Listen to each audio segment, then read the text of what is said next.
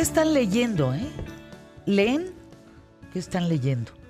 Yo estoy leyendo un libro bien interesante de cómo funciona tu cerebro frente a un fenómeno natural.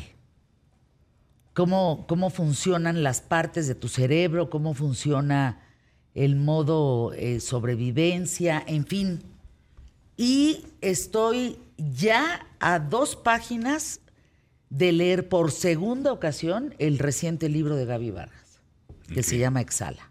Ah, ok. Que mañana se presenta, por cierto, voy a tener el honor de presentarlo mañana en el Teatro Helénico. Eh, ojalá puedan ir, es un evento bien bonito, muy importante, y quienes no puedan, pues de todas maneras en línea se va a poder ver la presentación y al rato Gaby nos va a dar los datos. Nos va a platicar de su libro, sí, efectivamente. ¿Tú qué estás leyendo? ¿Nada? Yo estoy leyendo ahorita el libro de Ferrante de La vida de los adultos. ¿Ya lo, ya lo, ya lo he oído? No. Es bueno, ¿Ferrante? de, de- de Lorena Ferrante.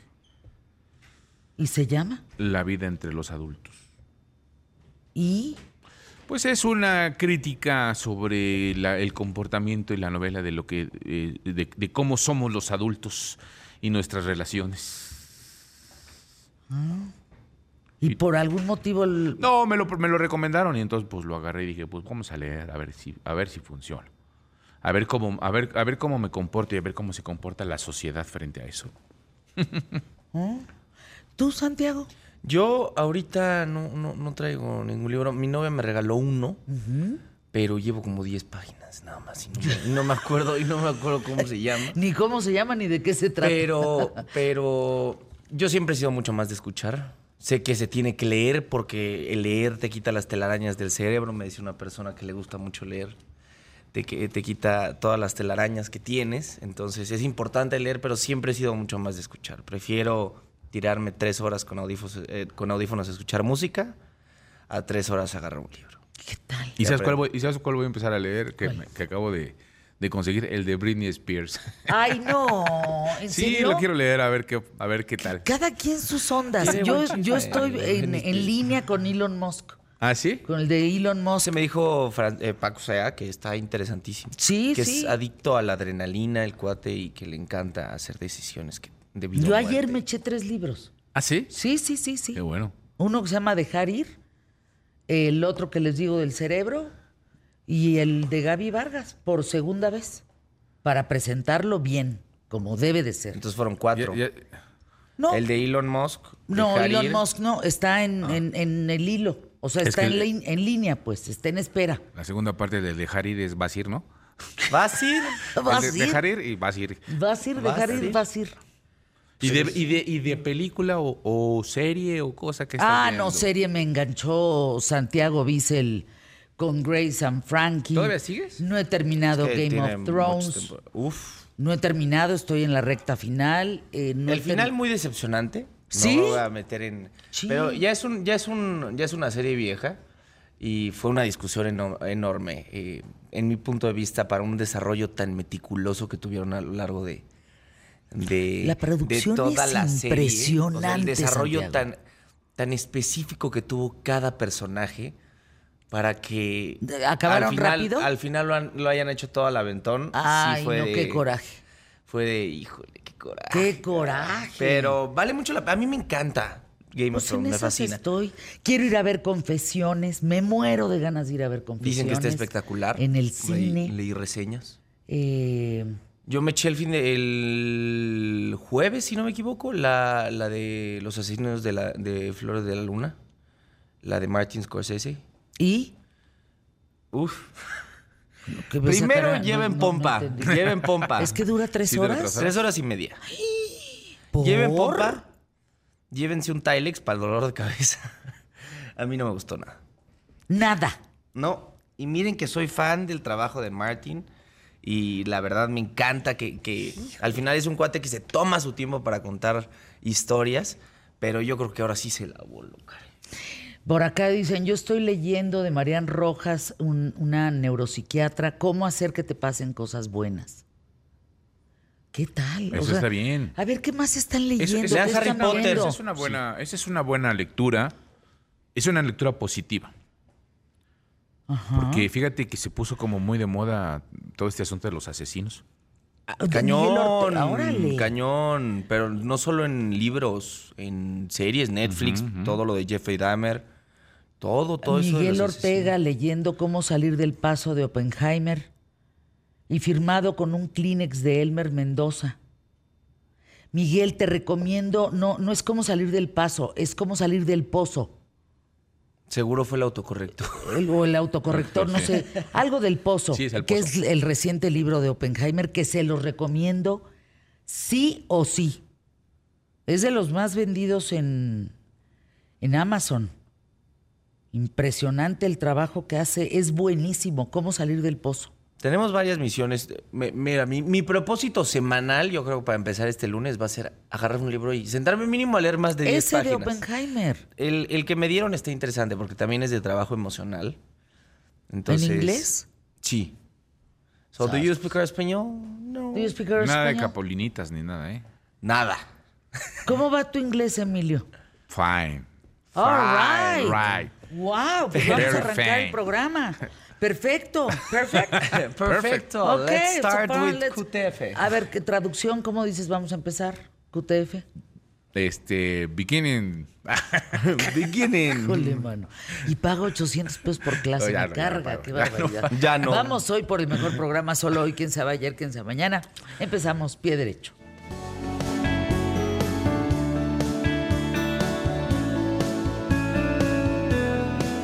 QTF. ¿Qué tal? ¿Cómo estás? Espero que te encuentres muy bien. Gracias por acompañarme. Te doy la bienvenida.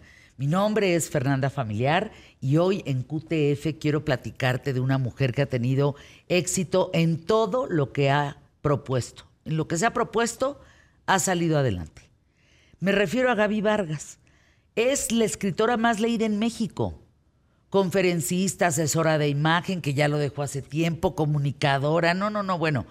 Gaby nació en la Ciudad de México y fue la mayor de siete hijos del matrimonio de Gabriela Guajardo y Joaquín Vargas Gómez.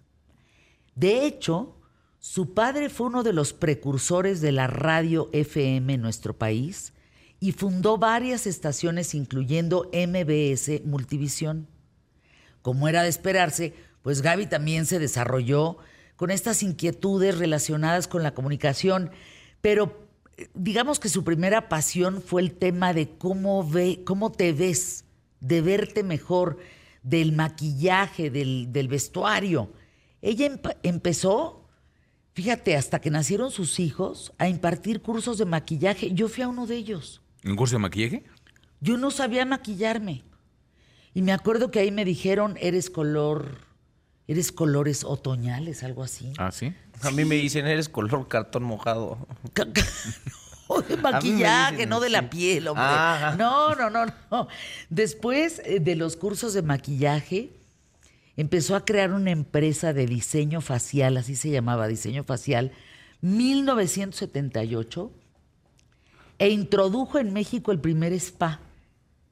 Órale. El spa donde ibas verdaderamente a consentirte, estar cerca de ti, aprender sobre tratamientos de belleza, una asesoría de imagen empresarial, esta imagen ejecutiva empresarial. Y el, y el spa hizo que Gaby se convirtiera en la primera mujer en ofrecer este tipo de servicios en México. Los clientes eh, éramos verdaderamente de todo tipo. O sea, habíamos mujeres, pero políticos, pero poli- de todo, de todo. La gente que salía en radio, en televisión, pues iba a ver, spa, claro. claro, cómo se podía ver mejor.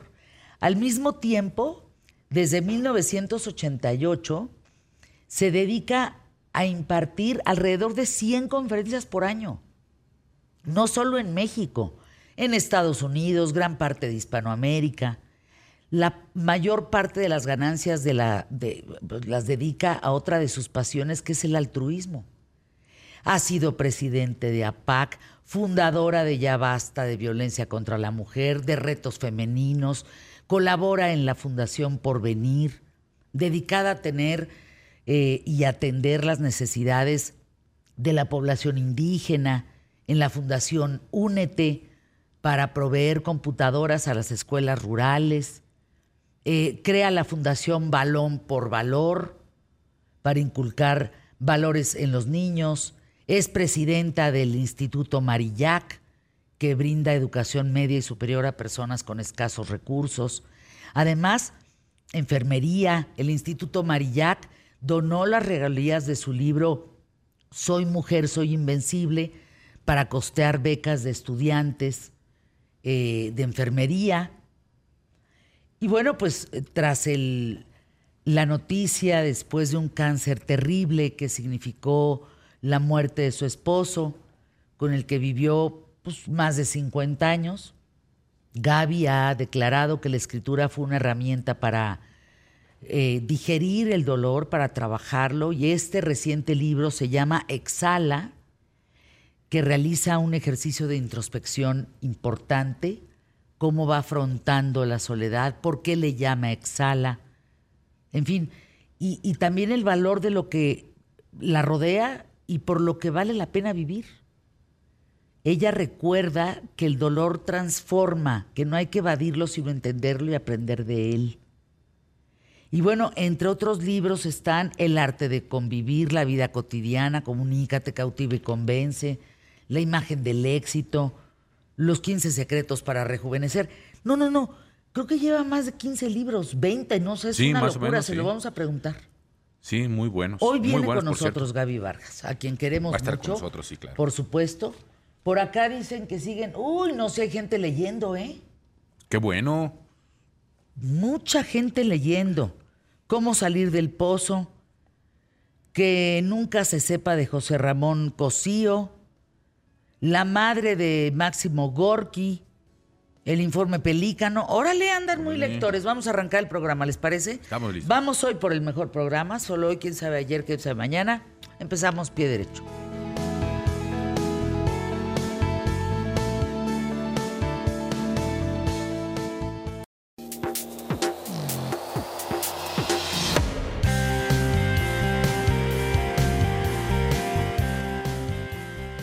Tengo a mi querido Eduardo Palazuelos en Zoom.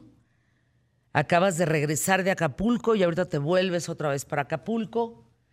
Eh, eres un empresario de, espíritu verdaderamente aventurero, entusiasta de la historia de Acapulco, eh, todo lo que has hecho por Acapulco. Y ahora, pues nada más les digo que Lalo está regalando 8 mil comidas al día en Acapulco. Es una labor titánica. A ver, vamos por partes. ¿A, ti dónde te agarra Otis? Bueno, pues eh, hola Fernanda, qué gusto saludarte a ti, a todo tu auditorio. Yo estaba en Acapulco, eh, pues muy tranquilo y campante. Eh, sabía que venía una tormentita, pero como todos, pues un poco mal informados, esperábamos que entrara a las 6 de la mañana. Y bueno, cuando nos pega aquello, eh, fue algo muy, muy duro, muy, muy devastador, ¿no? Algo que yo jamás había experimentado en mi vida, una furia de la naturaleza que llega y, y destruye un lugar. Eh, ¿Cuándo decides empezar a, porque eres chef, ¿tú, ¿qué pasó con el Cibu? A ver, vamos por partes. ¿Qué, ¿En qué condiciones quedó el Cibu, por ejemplo? Los restaurantes de la familia, en fin, todo, todo lo que la familia ha trabajado, la familia Palazuelos ha trabajado para Acapulco en tantos años. Pues mira, de entrada, eh, lo primero que hice tempranito por la mañana, como a las 7 de la mañana, fue salirme del lugar a donde estaba. Yo iba, había ido a cenar con unos amigos y al final me quedé atorado en esa casa. Eh, ya en la mañana pude salir tempranito para, para pues, encaminarme a, a, ver qué estaba pasando, porque no había tránsito en las calles, no podías transitar, estaba todo bloqueado por postes o por árboles o por der, derrumbes de rocas gigantes.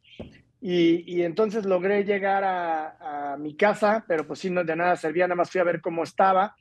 De ahí me fui a ver a mis papás porque estaba con ese pendiente de cómo les había ido con la tormenta. Y, ya que vi que, bueno, pues que estaban bien, les dije, trataré de regresar por ustedes a las cuatro porque no podían salir de su casa, estaban atrapados eh, por la, porque la puerta pues, de entrada del acceso era eléctrica, no se podía abrir, no había luz y estaban los árboles caídos, no, no podían ni siquiera salir de, de, donde estaba el acceso de los coches. De ahí me fui caminando a, a y, en Cibu, pues de alguna manera llegué allá a, ver un panorama completamente devastado. Jamás me hubiera imaginado que, el restaurante pues quedara, quedara en, ese, en esas situaciones, ¿no? O sea, fue impresionante ver cómo estaba el restaurante destruido, ¿no?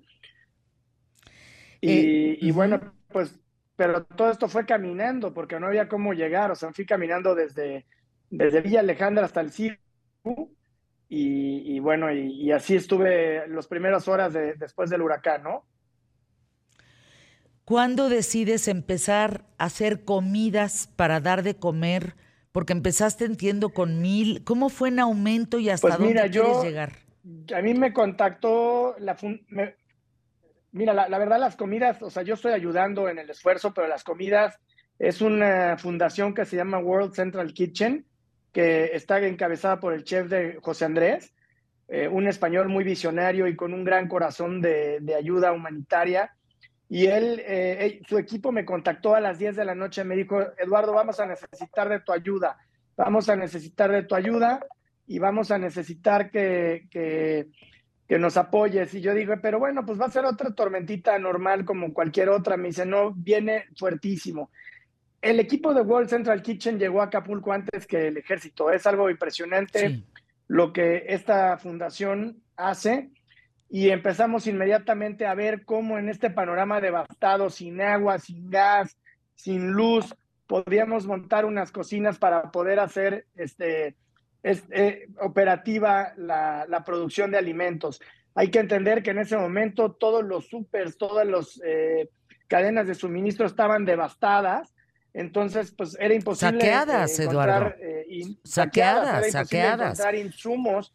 Estábamos viendo con la gente local, los que tenían algunos congeladores, cosas así que pudiéramos, eh, donde tenían resguardado proteína, etcétera. Y empezamos a, a, integrar esto y a montar unas cocinas con mucho esfuerzo. Yo traje todas las cocinas de los banquetes, traje este todo el equipo que tenía y empezamos poco a poco, pero sin lugar a dudas eh, nada es suficiente, porque aunque ahorita ya estemos produciendo 8 mil comidas diarias, que la gente recibe un plato de cocina caliente y se convierte en un plato de esperanza, de que las cosas van a mejorar, de que las cosas van a poder este, eh, ser mejores. Yo, de alguna manera, estoy este, eh, trabajando de la mano con ellos para que no pare este apoyo. evidentemente es imposible encontrar verduras, eh, me vine ayer en la noche, como a las nueve de la noche, al Central de Abastos, a, comprar toneladas de, verduras que ya están en camino a Acapulco en un camión para poder eh, no parar ese apoyo en conjunto con la cocina de World Central Kitchen. Estoy en este momento eh, con, con, diferentes fundaciones, con la Canirac Nacional, con Alcea, tratando de ya subir también a otro camión lo que son estufones para poder eh, elevar el nivel de, flama que podamos tener operativo. Eh, Ánfora me está también donando algunas ollas eh, y entre todos estamos tratando de, acelerar la producción en lo que llega el equipo pesado del chef José Andrés, que es un equipo pues que ya nos puede ayudar sin lugar a dudas a, elevar la producción a, unas 200 mil comidas, que ese es el objetivo final. Pero esta fundación de World Central Kitchen, Fernanda, es algo maravilloso porque no solamente te lleva este plato de esperanza a las diferentes comunidades, sino que también reúne al gremio restaurantero y les dicen, oigan, súmense al proyecto, yo les voy a pagar a ustedes por cada platillo que donen, les voy a pagar alrededor de 70 pesos.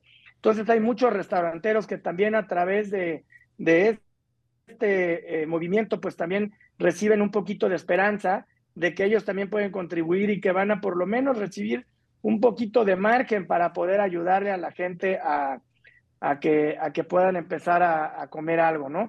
Porque la verdad no hay mercados, no hay suministro. Esas imágenes que enseñan, bueno, ahorita yo creo que son de antes de Acapulco, porque el, taquito de carnita este, y todo ese rollo ahorita no lo encuentras. Entonces se ha convertido en algo muy, muy difícil. Eh, un panorama lleno de basura, un panorama lleno de escombro, un panorama en donde la gente que se enferma no tiene ni siquiera medicinas y, ningún apoyo es suficiente en estos momentos para Acapulco. Es, es algo que conmueve el alma, que, que, te llena de dolor el corazón, pero no queda más que eh, pues arremangarse de la Filipina y hacer lo que mejor hacemos, que es cocinar con pasión con amor eh, por la gente que, ahorita que tanto lo necesita. La gente no va a olvidar lo que estás haciendo, eh, Eduardo Palazuelos. Eh, seriamente te hago esta pregunta. Yo estuve en el huracán, viví Otis, los que lo vivimos vivimos de milagro, y a la hora de bajar en el Imperial, ya olía mal esa zona, Diamante. Hoy, ¿a qué huele Acapulco, Eduardo Palazuelos? Mira, eh,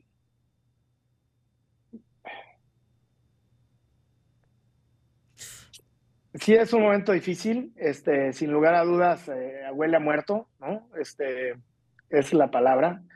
Eh, hay hay mucho dolor, hay mucho, eh, mucho peste, sin lugar a dudas también, ¿no? O sea, estuve llevando comida al padre de, Tres Palos, me decía, por favor, regálenos cal, eh, necesitamos cal para por lo menos echarle a los animales muertos. Eh, también hay mucho animal muerto, ¿no? Que, no aguantó esta, esta pesadilla. pero también hay muchos seres humanos que perdieron la vida, que, que bueno, pues esos los, los han ido de alguna manera concentrando en diferentes zonas eh, y ha sido algo muy lamentable, pero, pero pues sí, Acapulco huele a muerto. Gracias, querido Eduardo. Te abrazo, Eduardo Palazuelos, con mucho, mucho, mucho cariño y mi entera solidaridad con la gente de Acapulco. Anuncios QTF.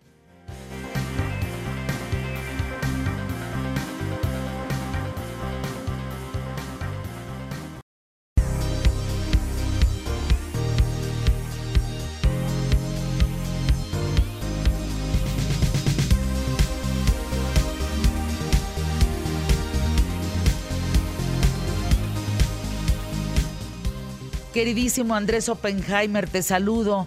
Gracias por estar con nosotros aquí en ¿Qué tal Fernanda?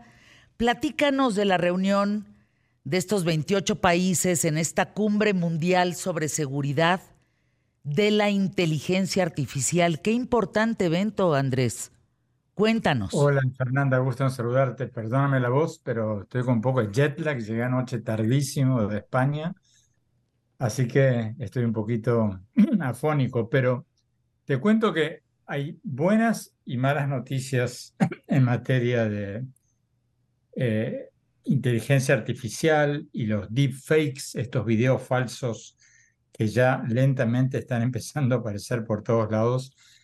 Eh, Fernanda, la buena noticia es que, como recién mencionabas, la semana pasada se produjo una cumbre de unos 28 países, eh, incluidos Estados Unidos, incluido China, lo que es muy interesante, varios países europeos, Canadá, Australia y varios otros, para empezar a regular la inteligencia artificial. Y fueron varias compañías tecnológicas. Estuvo Elon Musk, el dueño de Tesla y de X, lo que en sus buenos tiempos se llamaba Twitter, eh, y varios otros líderes eh, de empresas tecnológicas, y se pusieron de acuerdo en que esto es un peligro para la humanidad, así como puede hacer cosas muy buenas, así como la inteligencia artificial puede acelerar enormemente, Fernanda, la cura del cáncer y de otras enfermedades, puede producir efectos terribles como que cualquier persona desde su casa pueda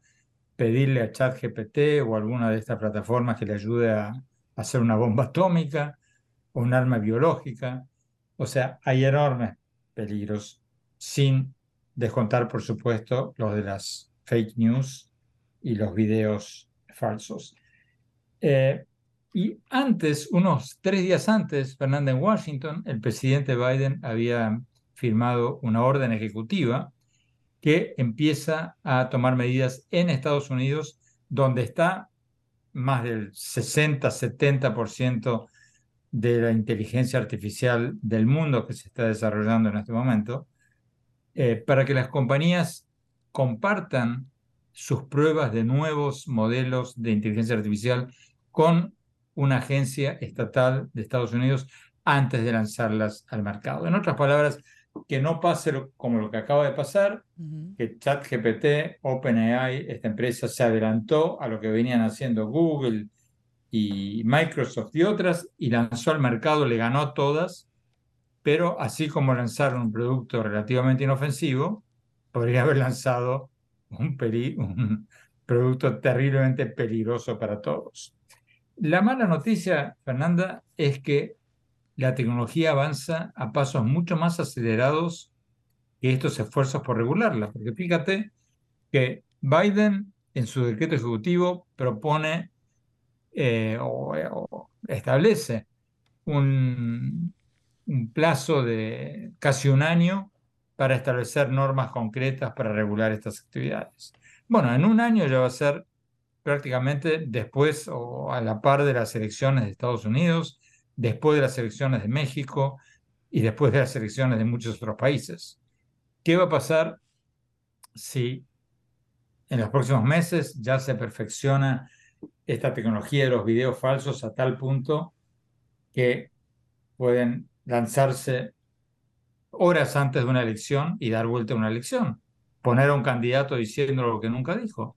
Bueno, en el caso de Estados Unidos, eh, la orden ejecutiva de Biden propone eh, el watermarking, que es el etiquetamiento, poner en los videos, obligar a las empresas a que cuando usen inteligencia artificial pongan en los videos, este video fue producido con la ayuda de inteligencia artificial. Y de esa manera tú, como espectadora, ya estás alertada, uh, cuidado, aguas, aquí puede, puede haber un video falso. Pero como decíamos recién, Fernanda, el peligro es que esto está avanzando muchísimo más rápido que los efectos por regularlos. Nosotros, con mi equipo eh, de, mi programa en CNN, Fernanda, hace nada, hace un mes, tratamos de hacer un video falso para ver cuán fácil o cuán difícil era y encontramos que ya es casi, casi fácil. No es todavía de todo fácil, no lo puede hacer cualquiera de su casa, pero ya, por ejemplo, inventar una voz, hacerte decir a ti, Fernanda Familiar, algo que nunca es facilísimo. Ya hoy el, el, Internet recoge 20.000 programas que tú has hecho, conoce tu voz mejor que nadie y ya puede poner cualquier palabra en tu boca. Y de ahí a ponerlo en vídeo, hay un paso cortísimo, ya hay programas que lo hacen, son, están medio verdes todavía, son medio artesanales, pero eso es una cuestión de semanas, Fernanda, meses a lo sumo. No me extendería para nada que para, la, para las elecciones en México, eh, ya meses antes, haya una tecnología como para hacer videos falsos muy, pero muy creíbles. Mira, de hecho aquí lo hemos comentado, hay una aplicación que nos la presentó Gonzalo Oliveros, donde tú ya puedes hacer esos videos de 24 segundos y ya los puedes hacer. Ya se crean videos con imágenes que no existen en el mundo, pero es un banco de imágenes que tú pides por una cascada y te aparece la cascada. Y son imágenes de cascadas que no existen en el mundo. Es, bueno, yo acabo de, como terrorífico. Fernanda, acabo de regresar de España, donde un adolescente hace pocas semanas hizo videos de todas sus compañeritas de clase desnudas, o presuntamente desnudas, porque eran videos falsos, obviamente. Pero imagínate los estragos psicológicos que eso puede causar, sobre todo entre los más jóvenes y entre las niñas más jóvenes. Pero eh, ese es uno de los peligros, Fernanda, que así como la tecnología avanza a pasos mucho más rápidos que la regulación, también la pregunta es qué va a pasar con las demás empresas que no sean parte de este acuerdo. Porque en este acuerdo participaron ocho de las principales empresas tecnológicas del mundo. Bueno, ¿y qué va a pasar con los cientos de competidoras más pequeñas que digan, yo aquí me hago un nombre, como se hizo ChatGPT hace a principios de año, y lanzo mi producto al mercado y bueno, después verá, me darán una palmadita en la mano, me darán un castigo verbal y ya, y ya me conoce todo el mundo. Eso es un peligro real. Y el otro peligro real, Fernanda, es qué pasa con los países que no están en esta lista. Tengo que buscarla eh, más eh, detalladamente, pero por lo que vi en los periódicos más importantes, por ejemplo, yo no vi a Rusia en esa lista de países que participaron en la cumbre en Gran Bretaña. Qué bárbaro. Fíjate, el dato que me están mandando es una locura, ¿eh? La Fiscalía General de Justicia de la Ciudad de México detiene a un tal Diego N., ex estudiante del Politécnico Nacional, que alteró más de 50 mil fotografías de alumnas del Politécnico y las vendió como contenido íntimo. El arresto se llevó a cabo tras eh, completar y demás una orden de cateo en la alcaldía Álvaro Obregón. 50 mil imágenes alteradas, Andrés. Bueno, imagínate, Fernanda, lo que eso significa, porque hoy día, como lo hemos hablado hace pocas semanas eh, a propósito de, de mi nuevo libro, Cómo salir del pozo, una de las grandes causas de infelicidad en el mundo y de descontento en el mundo hoy son las niñas, las niñas adolescentes. Hay una epidemia de depresión juvenil entre todos los jóvenes, pero sobre todo en las niñas, porque muchas se sienten disminuidas, porque sus compañeritas tienen 50 likes, me gusta, en su Instagram y ellas tienen uno. Bueno, imagínate cuando surjan, se propagan fotos trucadas de ese tipo, el daño psicológico que pueden causar sobre todo entre las niñas adolescentes. O sea, esto hay que regularlo, Fernanda, pero estos planes de, por ejemplo, la cumbre en Gran Bretaña, en Bletchley, que se hizo el jueves pasado, acordó hacer su próxima reunión en Corea del Sur en seis meses, Fernanda. Seis meses. O sea, de aquí a seis meses se van a causar unos estragos enormes con todo esto. Tendrían que haberlo hecho en seis horas, claro. en seis días, seis semanas a lo, a lo máximo. Pero seis meses me parece que se quedaron muy, pero muy cortos. Terrible noticia.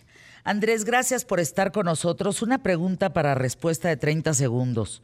¿Se puede detener el desarrollo de la inteligencia artificial?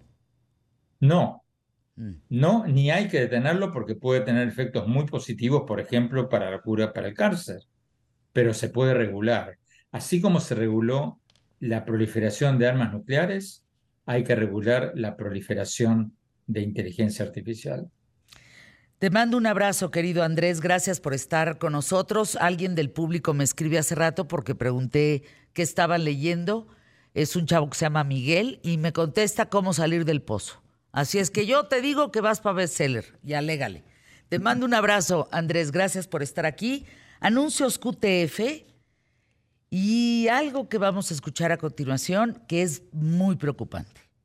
Volvemos.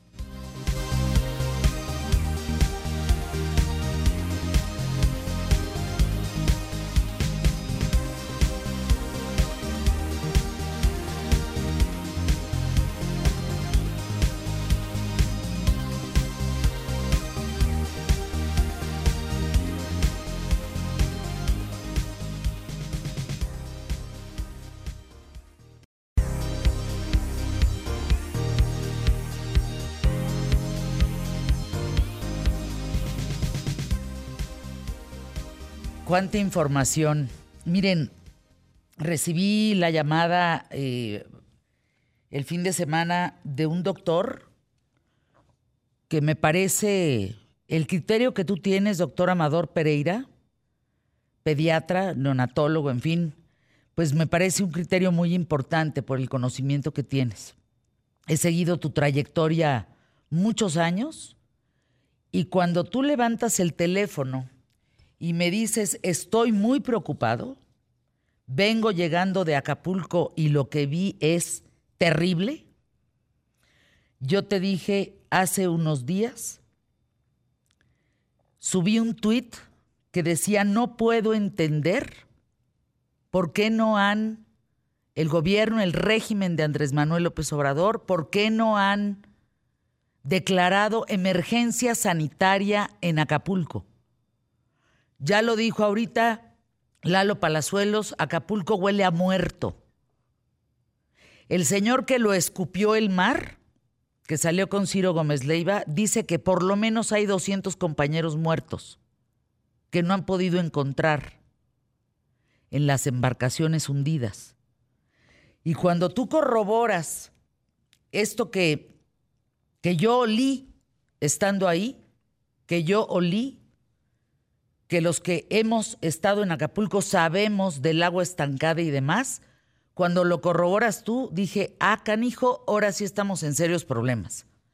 Cuéntanos, Amador Pereira, doctor, ¿qué viste? Ah, este, buenos días a ti y a ti al auditorio. Este, primero, este, que qué bueno que estés bien, porque como sabes, sé, sé que estuviste ahí, que te tocó en, en carne propia vivir el, el, evento, este, y sabes de lo que estoy hablando. Pero, pues mira, tuve la, oportunidad de estar en Acapulco para llevar algunos víveres a lo, lo más que yo pude llevar. Y sí me fue un panorama verdaderamente desolador y aterrador un poco porque lo que estamos viendo en las imágenes no habla mucho de lo que está ocurriendo. La realidad es que Acapulco necesita ayuda urgente. Este, te puedo decir que hay, hay puntos muy importantes antes de que de verdad haya una emergencia sanitaria. No hay asistencia médica, no hay asistencia por ningún lado. Efectivamente debe de haber mucho más muertos de los que se están reportando. Sí, no solamente humanos, sino hay cualquier cantidad de animales muertos y no hay ninguna sanidad, ni nadie, ni ningún organismo que esté recogiendo Limpiando. toda esta basura y todo este desecho, estén asistiendo a los a los cadáveres para llevarlos a centros y, y, hacer algo por ellos. Este, no hay no hay no hay no hay orden, no hay un liderazgo que diga vamos a actuar así o de esta otra manera. Las fuerzas armadas en realidad están llegando, pero no he visto no he tenido la no me no tuve ese día la oportunidad de ver que estuvieran actuando. Este me preocupa mucho, sí, que nadie está recogiendo la basura, hay cerros de escombro y sobre sobre el escombro se están acumulando cerros de basura. Sí, y nadie está haciendo nada por Acapulco ni por la gente. Va a haber efectivamente, seguramente una emergencia sanitaria si no lo asistimos inmediatamente. El seguro social está dañado, los centros de salud están dañados, este, creo que debería de haber algún tipo de, no sé, apoyo de la Secretaría de Salud para poner probablemente en diferentes zonas de las áreas populares de Acapulco carpas con médicos, con medicamentos, con antidiarreicos, etcétera, etcétera, porque las cosas no se van a poner bien si no se asiste de inmediato, Fernando. Esto es una emergencia sanitaria. Tendría que nombrarse que como tal. Tendría que, que declararse. De seguramente, claro. ¿Por qué? Porque, miren, ¿Qué vamos a hacer con lo siguiente? Y lo voy a decir muy claramente, ¿eh? para no andarnos con rodeos. Si el gobierno no toma medidas como emergencia sanitaria y atiende inmediatamente a la población en Acapulco, se van a empezar a morir más por las enfermedades que les van a dar. Es correcto, Fernanda. Y, y mira, no estoy viendo que las cosas tengan una luz al final del túnel. Sí hay mucha gente ayudando. Este, efectivamente me da mucho gusto y, y le, mando un saludo y un agradecimiento a, la, Eduardo Palazuelos que están de veras chambeando para tratar de proporcionarle víveres a la gente, ayudarle con los alimentos, pero se necesita una autoridad que mejore el sistema de salud, que mejore la asistencia a toda la gente que lo necesita sí y que por su, que empiecen a limpiar de, la basura que se está generando porque eso va a generar más problemas en, en, breve. Dime, dime algo, miren, esto es un dato que no me lo estoy sacando de la manga. Lo dice eh, por parte Jorge Méndez Galván, médico y maestro de salud pública. Eh, los mosquitos son los animales que más personas matan por las enfermedades que transmiten. Estás hablando de 750 mil decesos al año Es correcto. Lo dice la investigadora Rosa María del Ángel en la mesa, los virus transmitidos por mosquitos. No estamos entendiendo que el agua está estancada, hay lodo, hay basura. ¿Qué más? Va a aumentar el dengue. Claro. Dengue y, y ahí te encargo las diarreas. Y te encargo el chikungunya, y te encargo el zika, y te encargo todos los mosquitos que se reproducen justamente por tener esos caldos de cultivo. Así es, Fernanda. Mira, yo creo, Fernanda, perdón que interrumpa, pero sí creo que es, es, urgente, es urgente asistencia o trascabos para, para tratar de recoger la basura, tratar de limpiar lo que va a generar que la emergencia sanitaria empeore, ¿sí? Yo creo que es muy importante tratar de remover todo eso que hay ahí que nadie está haciendo por ello, más lo que se está acumulando. Si, si queremos tratar de ayudarle a Acapulco de verdad a que salga lo antes posible y que no esto se, haga, se, haya, se, se, ponga peor, es básico que se, que se asista de inmediato. Como este, doctor, como, como, como pediatra, estás hablando eh, que más de 300 mil niñas, niños y adolescentes están en riesgo tras el paso de Otis. ¿A qué se pueden enfrentar por la suciedad, la basura, el agua estancada, los desechos, las heces, porque hay popó por, todo Acapulco? Es correcto. Pues mira, Fernanda, eh, van a empezar las gastroenteritis, van a empezar las gastroenteritis en los niños como, como cosa prácticamente inmediata, las diarreas se van a empezar a deshidratar los niños y no hay manera de darles asistencia en la, red hospitalaria. Este, yo creo que es básico eso porque después van a venir también manifestaciones cutáneas, infecciones de la piel y esto va, va, va, va a ir en aumento pero esto no tarda en empezar brotes diarreicos importantes en el puerto. Ayer hablé con Beatriz Paredes Amador Pereira, a quien le mando un saludo con mucho cariño. Qué mujer más preparada. Ella fue embajadora en Cuba y sabe de huracanes y sabe mucho de Guerrero.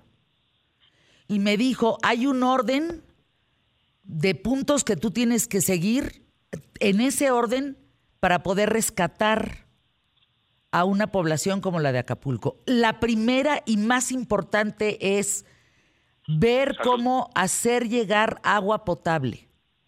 Así es. Y levantar toda la basura. Eso es básico, eso es básico. Hay que hay que limpiar lo más que se pueda ese puerto.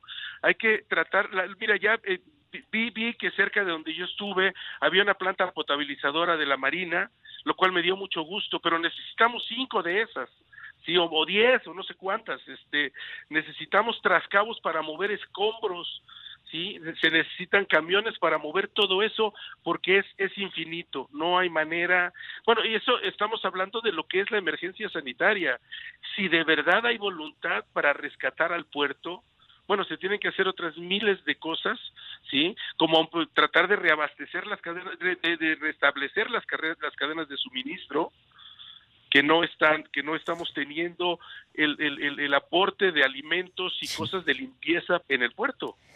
Amador, vienen problemas. No seguridad tampoco. Vienen problemas muy serios, ¿eh? Vienen problemas con Acapulco muy serios. El primero, la salud. el segundo, crimen organizado. Y el tercero, ¿en qué carajos van a trabajar la gente de Acapulco para sacarse adelante? Mira, Fer, eh, en o sea, tienes que hacer una cuadrilla de albañiles que toda la gente de Acapulco se dedique a limpiar y pagarles. Hagan lo que hagan, pero que lo hagan ya y que les den los utensilios y la maquinaria necesaria.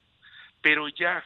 Mira, a mí no me preocupa mucho cuando ya hayan puesto orden ahí y seguridad sobre todo porque básicamente seguridad obviamente en las cadenas las cadenas de tiendas no van a llevar alimentos si no tienen la seguridad que no los van a saquear entonces primero necesitan poner un poco de orden se necesita orden y seguridad para que puedan restablecer las cadenas de suministro una vez esto que ocurra la gente va a buscar trabajo porque lo necesita y Acapulco necesita que la gente trabaje entonces, yo creo que es una, una consecuencia una de la otra, pero lo primero que tenemos que poner es salud y orden y seguridad. Gracias, Amador Pereira. Gracias, doctor. Te mando un abrazo. Gracias. Ya es hora que declaren emergencia sanitaria. Lo estoy diciendo a las 11.57 de la mañana de un 6 de noviembre, por tercera vez al aire. La gente va a morir más de las enfermedades que del huracán. Anuncios Gutiérrez.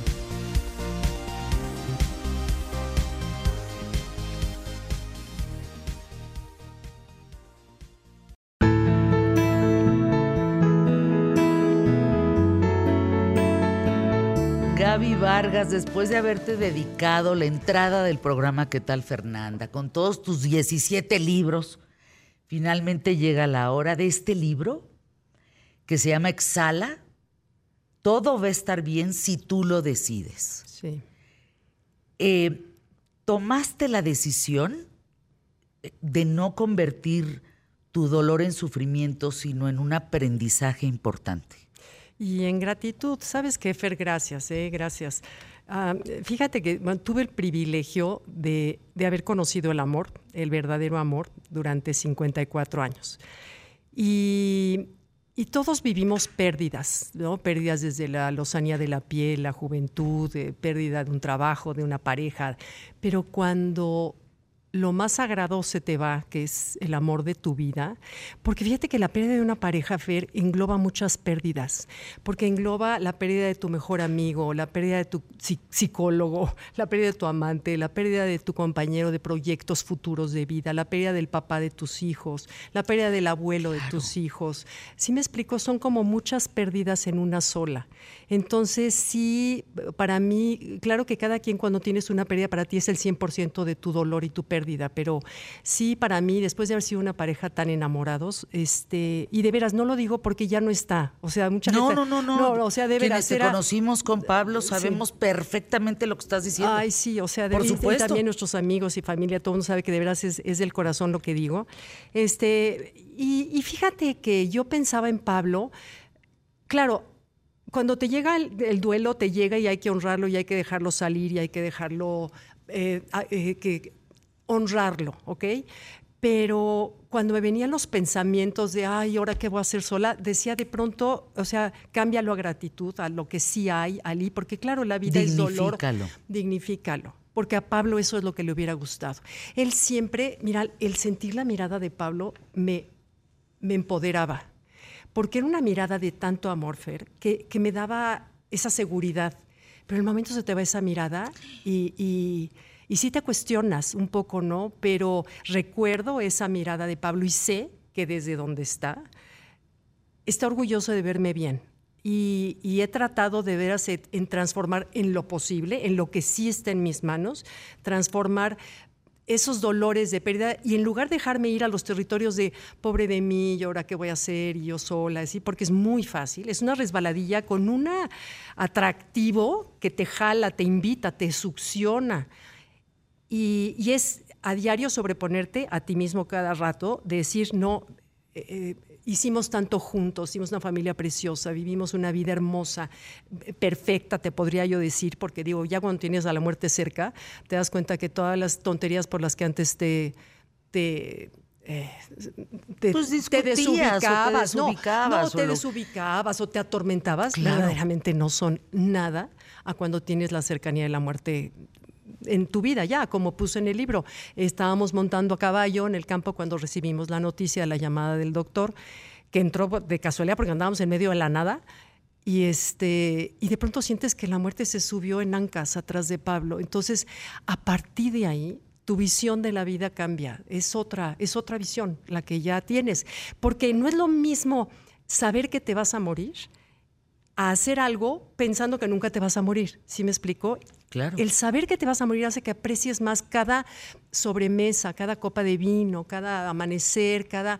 Entonces, ese creo que ha sido uno de los regalos de esta experiencia de la pérdida, que suena horrible decir que es un regalo, pero eso es, me explico, sí, finalmente, ahora ya que atravesé la, laguna de donde estás nadando y, dándole adelante y dándole adelante y sin ver qué pasa ni a ver cómo, pero yo tengo que llegar. Y ya que llegas a la orilla y exhalas, y es cuando te das cuenta que, que tuviste muchos regalos en el trayecto, no en el trayecto de como, como regalo ahora, ya sabes, regalo de te sientes más, te encontraste más contigo misma, eh, te, da, te da auto, autoconcepto, te da ah, independencia, te da más empoderamiento. Es decir, si salí de esta, puedo salir de lo que sea.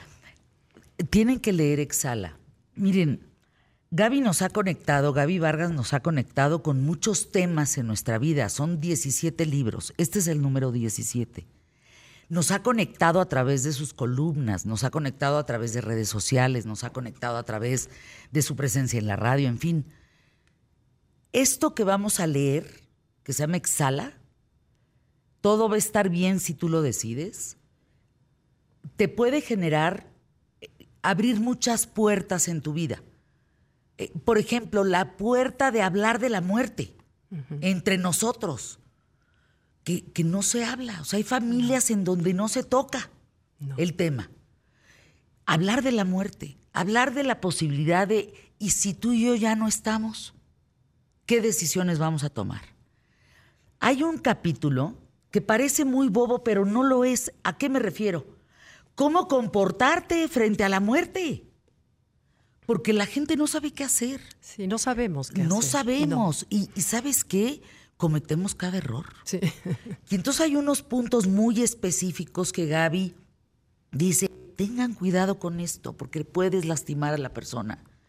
Tengan cuidado con esto otro porque puedes causar esto.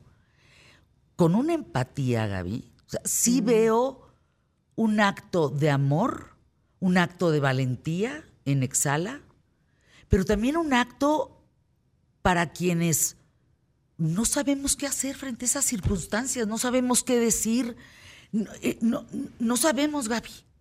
Sí, sí, e, es cierto, porque no sabemos, porque afortunadamente la muerte de un ser querido no es una cosa que se viva todos los días, sino es no sé, gracias a Dios es una vez en la vida o dos, no sé, ojalá que nunca sea, pero lo más seguro es que sí sea, tarde o temprano. Y, nadie nos enseña porque no lo hablamos, no lo hablamos y hasta, hasta lo sentimos de mal gusto hablar de la muerte y cuando a alguien se le muere a alguien, le damos unos días de chance, pero después ya no queremos que hable de eso. ¿Por qué? Porque nos confronta con nuestra propia pérdida, la posibilidad de la propia pérdida. Pero fíjate que estaba yo viendo una tanatóloga cuando Pablo estaba muy grave, que Elvira Cerón, que es divina, ella me dijo una frase que se me quedó grabada, me dijo, Gaby, hablar de la muerte no la acerca y no hablar de la muerte no la aleja. Esa frase, y me dijo, o sea, que pregúntale a Pablo ahorita que está en, sus, en, sus, en una, una enfermedad que en ese momento no quería reconocer que era terminal, pero una enfermedad grave, este, hazle preguntas. Y pero ¿cómo le va a preguntar? Imagínate, Pablo con cáncer, oye, mi vida, ¿y cómo quieres que te entierre? O sea, ya sabes, sí, sí, sí, claro. Y yo decía, ¿cómo? No puedo, no puedo, ¿no?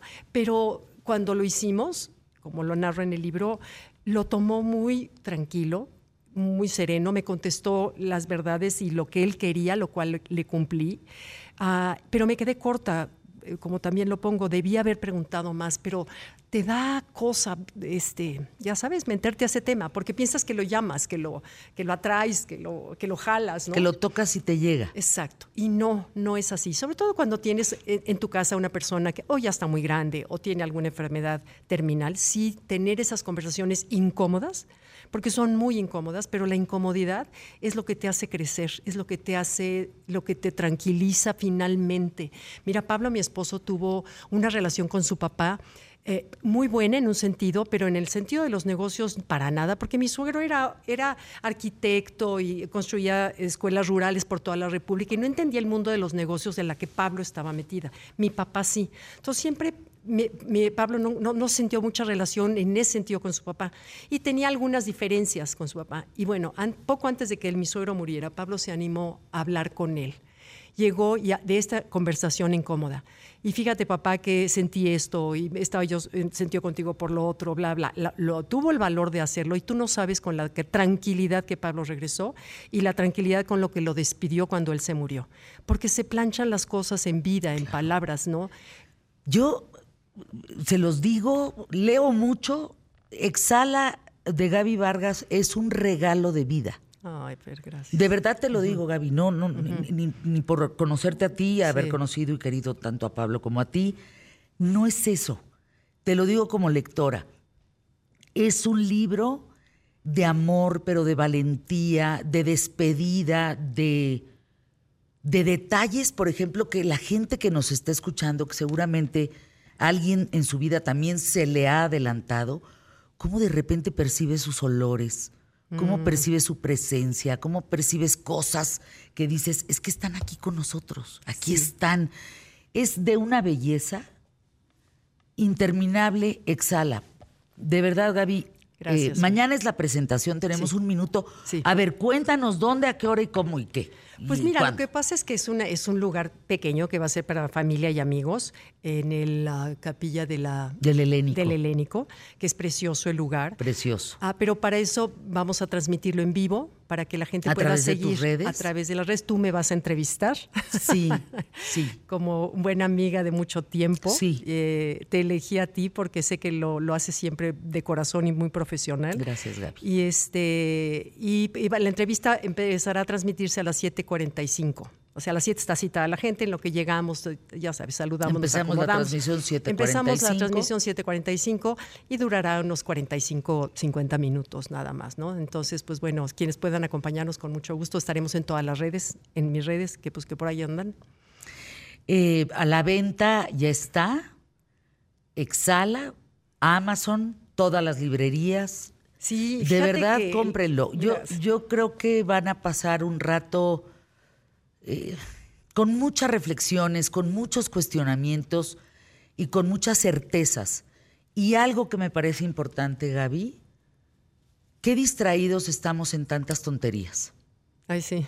¿Verdad? Sí, Este libro, Exhala, te, te conecta con lo importante con la familia, los amigos, el estar, el dejar el mentado teléfono, de verdad. Sí, el mentado teléfono. El mentado, el mencionado teléfono. Sí, sí. Y nada más te a comentar que el libro, el, libro de audio, yo lo leí, lo leí todo, y no sabes qué trajo me costó. Ay, fíjate qué chistoso. En los capítulos tristes, era una tos, Fernanda, que decía, pobre el que va a editar esto, porque era, porque, o sea, tos constante. Venía el capítulo bonito y fluía como, sí, qué chistoso, ¿no? ¿Cómo es el cuerpo? Y de veras que llevaba yo miel y té y gotas de no sé qué para llegaba el capítulo triste y nada más no podía. Pero, pero bueno, por si alguien les, hay gente que le acomoda más los audiolibros. Yo conozco a varios que van a preferir el audiolibro. Sí. Gracias, Gaby. Vamos a anuncios QTF. Exhala. Y vamos ahora a Fundación Origen ¿Qué labor, Mariana Baños, presidente de Fundación Origen, qué labor tan importante ha hecho Fundación Origen para Acapulco? Los quiero felicitar. ¿En qué podemos ayudarlos? Hola, Fer, ¿cómo estás? Pues Mariana, viendo todo lo que han hecho, siguiéndote en redes, eh, apoyando lo más que puedo Fundación Origen, Cruz Roja, eh, pues todo lo que hace Saskia, o sea, de verdad creo que hay gente que lo que hace Gaby Vargas, Grupo Posadas, Grupo Camino Real, o sea, cómo nos hemos unido todos para poder sacar avante lo más que se pueda esta situación que yo decía hace un momento, eh, Marianita, ya deberían de nombrar esto como una emergencia sanitaria, pero ¿tú qué estás viendo en Acapulco?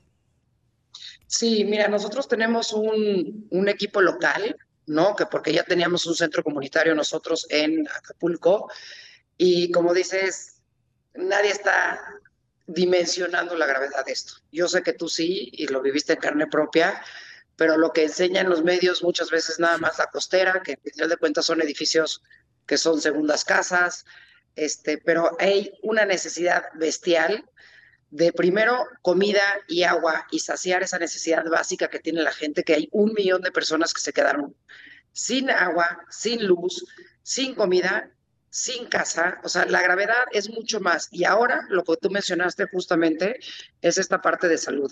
Nos urge empezar a limpiar, nos urge empezar a reconstruir esta parte. Hay muchísimos enfermos que de todas maneras que tenían que estar yendo a un hospital, que tenían un, un, tratamiento, que tienen enfermedades crónicas, que si dejan de hacer esto se los va a convertir mucho peor. Entonces estamos no solamente brindando acopio y invitando este, a toda la gente a que nos done comida, agua, eh, desde luego estamos mandando, mandamos hace poco 70 mil sueros eh, para donar porque se está necesitando urgentemente, sino también trabajando de la mano con los dos hospitales que ahorita están funcionando y haciendo eh, brigadas médicas saliendo a las comunidades para poder atender a la gente. Nos urge movernos, lo hemos hecho como sociedad, como dices Fer, este, tenemos la capacidad de hacerlo, hay que hacerlo por de mexicano a mexicano y de mencionar la problemática que viene, porque hay un gran porcentaje de miles y miles y cientos de miles de personas que se van a quedar sin empleo. Entonces, eso es lo que qué es lo que va a pasar y cómo vamos a ayudarlos a reactivar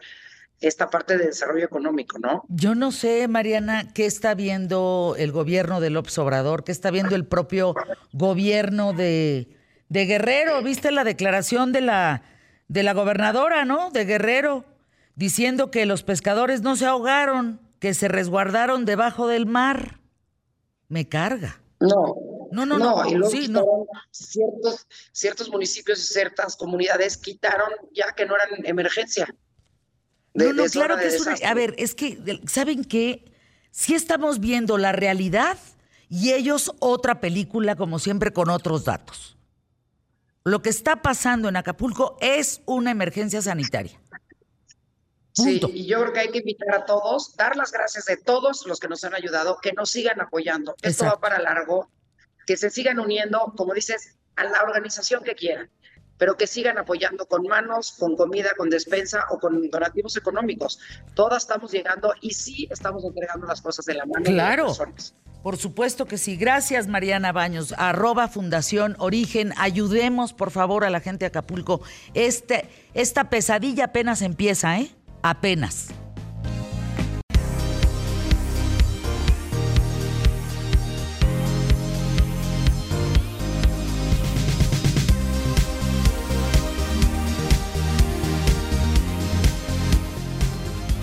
Viene la última etapa del tour, eh, del Cupra del Tour Imagen 2023, en noviembre, del 20 al 26 de noviembre, en Mérida.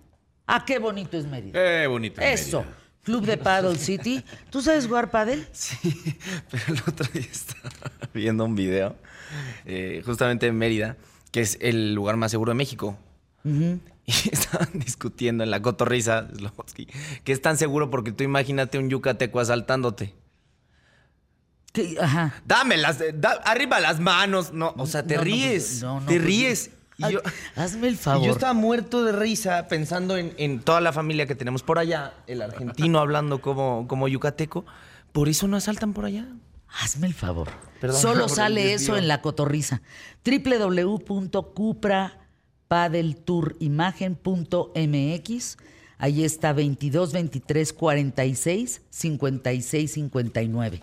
¿Cómo va el programa, Emilio? Muy bien, gracias a la gente que se comunica con nosotros. Aarón Hernández, saludos a Fernanda, a todo el equipo, Miguel Ángel Gunes. ¿Dónde puedo conseguir el libro de Gaby Vargas? En Amazon. Carolina González. Miren, vamos, vamos a comprar libros de Gaby Vargas. Fíjense, entro a Amazon, voy a poner Exhala. Exhala, Gaby Vargas, así sale. Exhala, Gaby Vargas. Y en este momento, ¿tú quieres tu libro? ¿Ok? Pedamos, libros. Vamos a pedir cinco libros. Ahí está. Agregamos al carrito. ¿Estamos? Agregado al carrito. Pasamos a pagar, proceder al pago de los cinco productos que acabo de comprar, cinco libros de Gaby. Vargas, que se llama Exhala. Continuar, realizar tu pedido y pagar. Y bueno, les tengo una dinámica. Las primeras, cuatro, las primeras cuatro personas que nos marquen les mandamos. Va. Una copia. Las primeras cinco. Porque, ah, porque el uno es de Bueno, no, yo, lo, yo si quieres lo pido al editorial, que nos mande uno para mí. No te preocupes. no, no, no, te doy uno de ah, estos, claro, por supuesto. Estamos en esa dinámica. Cuatro. Que marquen al 50 y... ¿Qué? Dijo 55, 76, 53, 50, 27. 55, 76, 53, 50, 27 y 50, 28.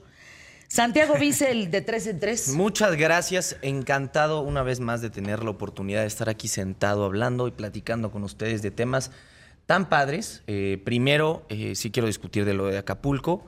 Creo que es gravísimo lo que está pasando. No estoy hablando todavía eh, de lo de Otis, sino el post-Otis. Estamos hablando de, las reglas sanitarias, eh, la suciedad que hay allá y todo lo que va a provocar a largo plazo. Entonces, me parece muy interesante y hoy les traje una canción eh, de, estas situaciones en la vida. Queda mucho, no, no tenía ni idea que iba a venir Gaby Vargas a hablar de, de su libro Exhala, pero tiene mucho que ver con este, con este dejar ir ¿no? los fantasmas, abrazar el dolor y decir, siento esto y lo que siento no está mal. Algo que pasa muy seguido es que etiquetamos lo que sentimos. Y eso le da un valor muy diferente al que de verdad es. No sé, siento un en la panza, me siento, siento un vacío, siento que me aprieta la garganta. Y efectivamente todo el tiempo decimos ansiedad o tristeza. Y el etiquetarlo nos hace tenerle miedo, siento. Entonces, ¿de qué nos habla esta canción? Le voy a pedir a producción si me puede ir a soltar poco a poco, porque es una canción que nos habla de, de cómo tenemos que dejar en el futuro y tenemos que dejar poco a poco los fantasmas que cargamos. Hay momentos en la vida donde pues vivimos cosas difíciles, cosas que nos van a marcar para siempre, pero eso no significa que nos puedan marcar de, una buena manera. Entonces, si hoy estás en un lugar oscuro, estás en un lugar en donde necesitas eh, salir, de donde necesitas encontrar esta luz para seguir adelante, quiero que te sientes, que cierres tantito los ojitos, que abraces tu dolor y digas, esto es lo que siento hoy. Y esta canción se llama Coast That We Knew de Mumford Sanson.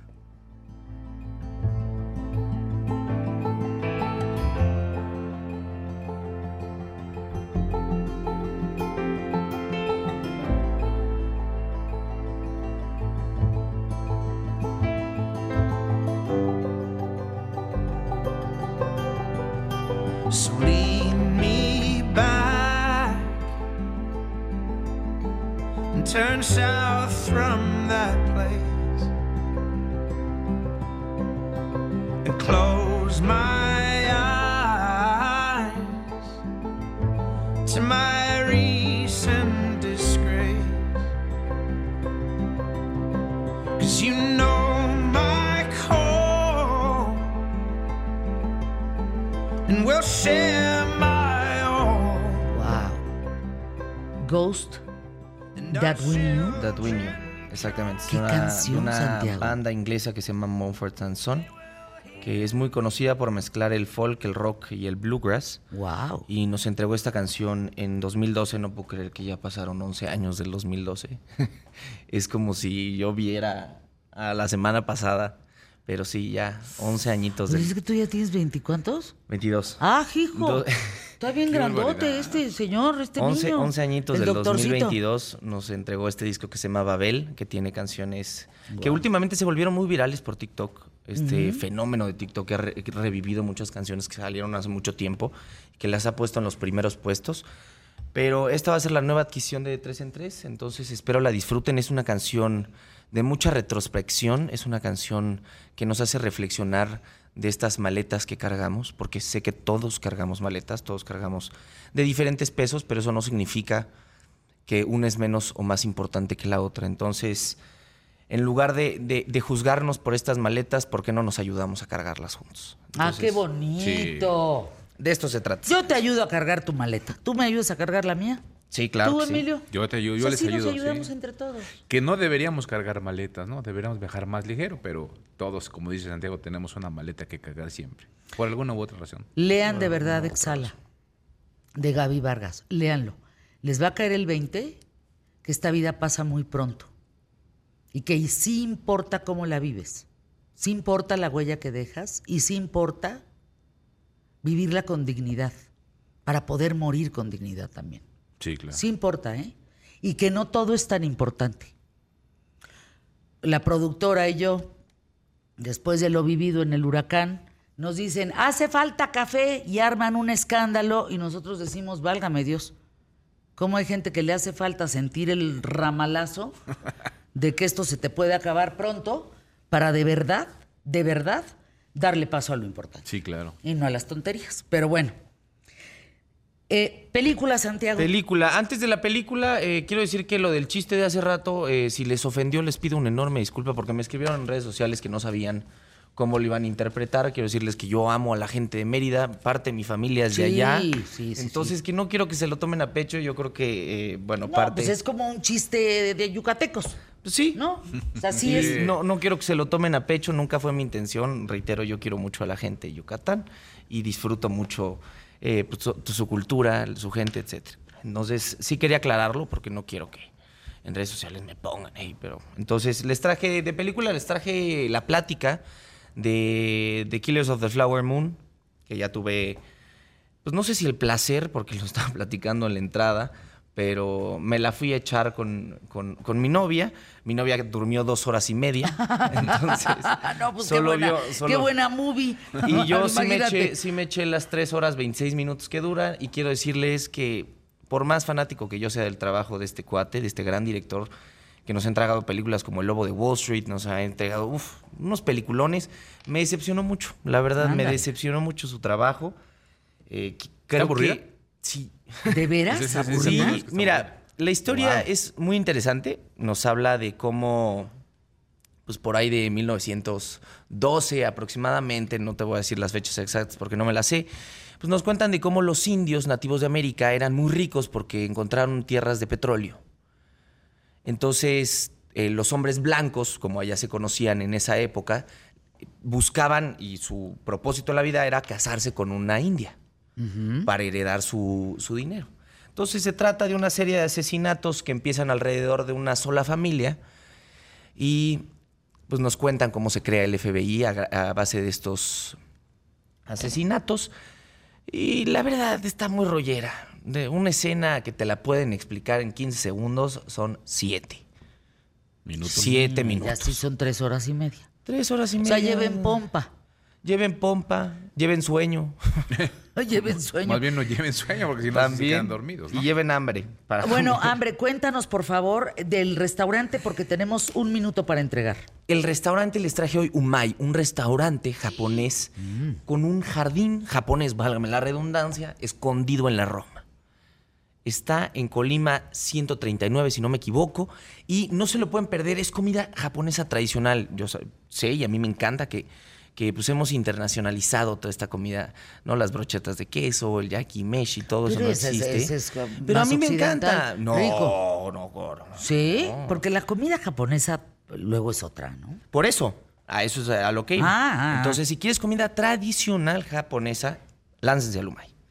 Vale mucho la pena, está bien bonito, te entras un jardín que te, que te da ganas de meditar y comer muy rico. Ay, vale Ay, la qué pena. rico. Vamos. Vale la Vamos. pena ir a comer. Bueno, ¿y con qué te quedas? Me quedo con el libro de Gaby. Sí, yo también. ¿Tú? Con el ser humano que es Gaby. Hace mucho no la veía y me saludó con tanto cariño. La quiero mucho y la admiro como persona, Sí. como todo. Sí, es, es una mujer bellísima. Es más bella por dentro que por fuera. Y miren que por fuera es bellísima. Pero aquí la queremos mucho, siempre. Y oye, cállate yo como me siento que me haya elegido para presentar su libro. No, no quepo. ¿Cuándo es? Mañana, Mañana. a las 7 de la noche en la capilla del Helénico. Eh, ahí van familia, van amigos, pero se va a conectar en todas las redes de Gaby para presentar el libro a las 7.45. Van a estar en las redes de Penguin. Y de Penguin Random House Así también. es, ¿Sabes? Paco Sea, Sea como sea. Aquí en imagen a continuación. Buena tarde.